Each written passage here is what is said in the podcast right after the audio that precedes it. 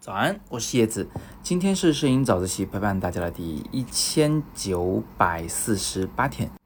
一位叫小北的同学加了我的微信，他问我说：“老师你好，新手摄影应该从哪方面开始学起呢？”这个问题呢，其实也是因人而异，但是呢，我们也可以总结出一些规律可言。那我就给所有的新手们一些学摄影的建议。首先，我们学摄影啊，大体可以分为两个部分。第一个部分呢是学习美这件事儿，构图、光线、色彩是怎么样构成一个漂亮的画面的。知道什么叫做美，那我们也就知道了怎么样去实现它，怎么拍出好看的照片来。第二件事呢是学习器材的操作。这个器材啊，它包括相机，包括手机，那包括镜头，包括机身，包括这个比如说三脚架怎么用啊啊，甚至遥控器怎么用啊。闪光灯怎么用啊？等等等等，挺复杂的。所以学摄影这件事儿呢，它其实有两个不同的路径，不同的方法。第一个路径呢，就是直接从美下手，啥也别谈了，先来把照片拍好看了吧？可以吗？可以的。呃，只不过呢，它有一些特殊的画面效果，需要用一些特殊的器材的使用方法技巧来实现啊。但是绝大部分的所谓的照片的美感。啊，都是可以靠直接学习美来达到的。那学完美以后，我们再去学器材操作啊，那是可以的。第二个学习路径呢，就完全相反，是直接倒过来，先学器材的操作。就甭管手机还是相机啊，它都有很多功能嘛。这些功能各自是什么意思啊？能实现什么样的画面啊？然后它又应该用在什么时候？能解决什么样的问题？把这个东西要学好呢，真的是要花点功夫的。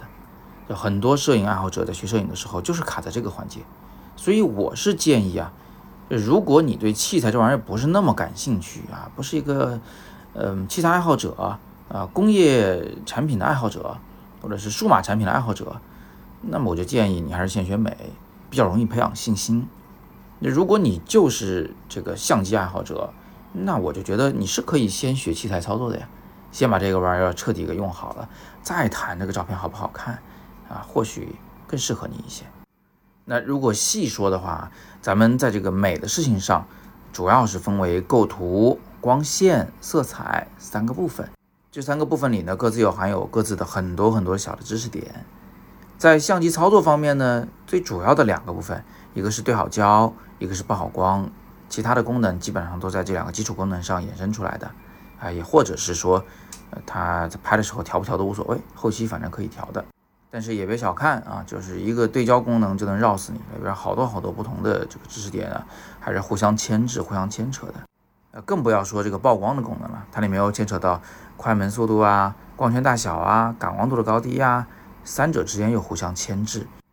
那这些东西到底应该怎么去学？我想呢，等到你这个真正开始学习了，就慢慢就会知道了，不用太担心。所以，首先你要决定的第一件事情，是你到底采用。我说的第一种还是第二种学习路径，到底是先学美还是先学器材操作，这个才是最紧要的事儿。